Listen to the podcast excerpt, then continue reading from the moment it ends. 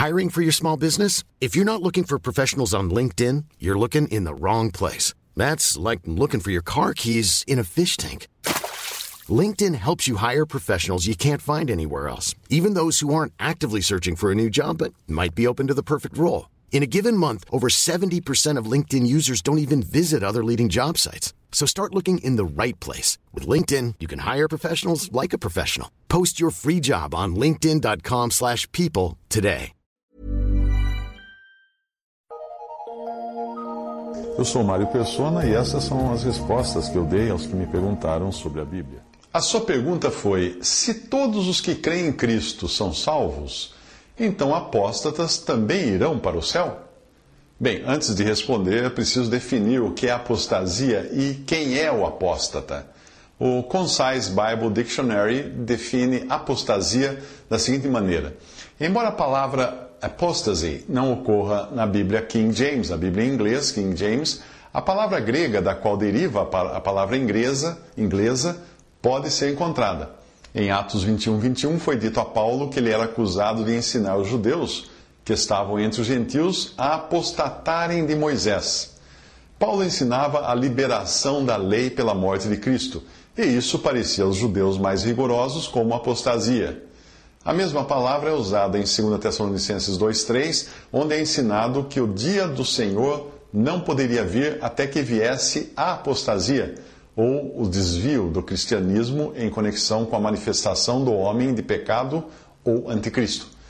Apesar de a apostasia generalizada mencionada nessa passagem uh, não ocorrer antes que os santos sejam levados para o céu, pode ocorrer, como tem ocorrido, desvios individuais. Veja, por exemplo, Hebreus 3,12 e 10, de 26 a 29, e também a Epístola de Judas. Vede, irmãos, que nunca haja em qualquer de vós um coração mau e infiel para se apartar do Deus vivo. Hebreus 3,12.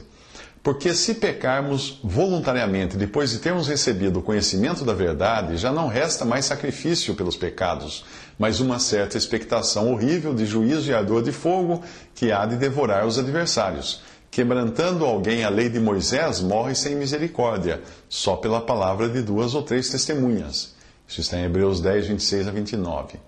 Há também avisos solenes, continua o artigo do, do dicionário bíblico. Há também avisos solenes de que esse tipo de apostasia estaria cada vez mais generalizada conforme se aproximasse o final da presente dispensação, conforme 1 Timóteo 4, de 1 a 3. Ora, para que ocorra um desvio, é necessário que uma posição da qual se possa cair, uh, que se tenha adotado uma posição da qual se possa desviar ou cair, ou uma profissão de fé que possa ser deliberadamente abandonada. Isso é como exemplifica as Escrituras, semelhante ao cão que retorna ao seu vômito e à porca ao lamaçal. Não se trata de um cristão caindo em algum pecado, do qual a graça possa recuperá-lo, mas sim de uma renúncia definitiva ao cristianismo. As Escrituras não dão qualquer esperança para o caso de alguém que deliberada, eh, em deliberada apostasia apesar de nada ser impossível ao Senhor. Fecha aspas até aí. Então, o artigo do, desse dicionário bíblico. Portanto, um apóstata não é necessariamente alguém que creu em Jesus como Salvador, mas sim um que conheceu a mensagem do Evangelho e as doutrinas cristãs e apenas adotou exteriormente uma profissão de fé, passando a viver como um cristão entre cristãos. Judas usa o termo e introduziram isso mostra que eram homens que já antes estavam escritos para este mesmo juízo. Judas 1,4. Dois apóstatas notórios são Judas Iscariotes e o Anticristo. Ambos são chamados de filhos da, filhos da perdição, porque este era já o seu destino, mas aparentavam ser religiosos o suficiente para enganarem a muitos até mostrarem suas garras no final. Uh, o Senhor Jesus fala: Estando eu com eles no mundo, guardava-os em teu nome. Tenho guardado aqueles que tu me deste, e nenhum deles se perdeu, senão o filho da perdição, para que a Escritura se cumprisse. João 17, 12. Ninguém de maneira alguma vos engane, porque não será assim sem que antes venha a apostasia e se manifeste o homem do pecado, o filho da perdição 2 Tessalonicenses 2, 3. Simão, o mago, lá em Atos, também se qualificaria para o posto de apóstata, pois logo demonstrou que seu interesse no evangelho era apenas monetário, financeiro.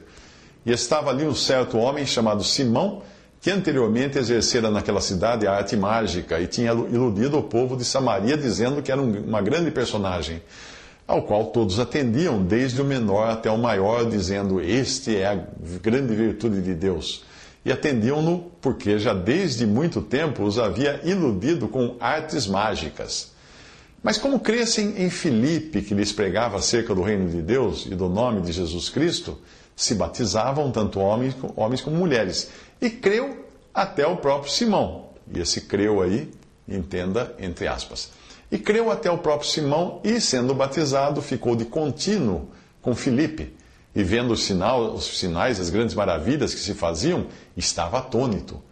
Os apóstolos, pois, que estavam em Jerusalém, ouvindo que Samaria recebera a palavra de Deus, enviaram para lá Pedro e João os quais, tendo descido, oraram por eles para que recebessem o Espírito Santo, porque sobre nenhum deles tinha ainda descido, mas somente eram batizados em nome do Senhor Jesus. Então lhes impuseram as mãos e receberam o Espírito Santo. E Simão, vendo que pela imposição das mãos dos apóstolos era dado o Espírito Santo, lhes ofereceu dinheiro, dizendo: Dai-me também a mim esse poder, para que aquele sobre quem eu puser as mãos receba o Espírito Santo. Mas disse-lhe Pedro: O teu dinheiro seja contigo para a perdição, pois cuidaste que o dom ou dádiva de Deus se alcança por dinheiro. Tu não tens parte nem sorte nessa palavra, porque o teu coração não é reto diante de Deus. Arrepende-te, pois, dessa tua iniquidade e ora a Deus, para que porventura te seja perdoado o pensamento do teu coração, pois vejo que estás em fel, de amargura e em laço da iniquidade. Atos 8, 9 a 23. Um irmão comenta essa passagem dizendo que nesse dia a casa de Deus ficou maior que o corpo de Cristo, que é a igreja. Isto porque você é acrescentado ao corpo de Cristo pelo próprio Senhor Jesus Cristo quando realmente crê nele como seu Salvador. Mas você é acrescentado à casa de Deus, que é a esfera exterior da profissão cristã, quando você é batizado. E isso nos leva a uma outra passagem uh, que fala da casa de Deus que havia se transformado em uma grande casa, onde havia vasos de todos os tipos, uns para a honra, outros para a desonra. Você pode, pode ver isto em sua Bíblia, em 2 Timóteo capítulo 2.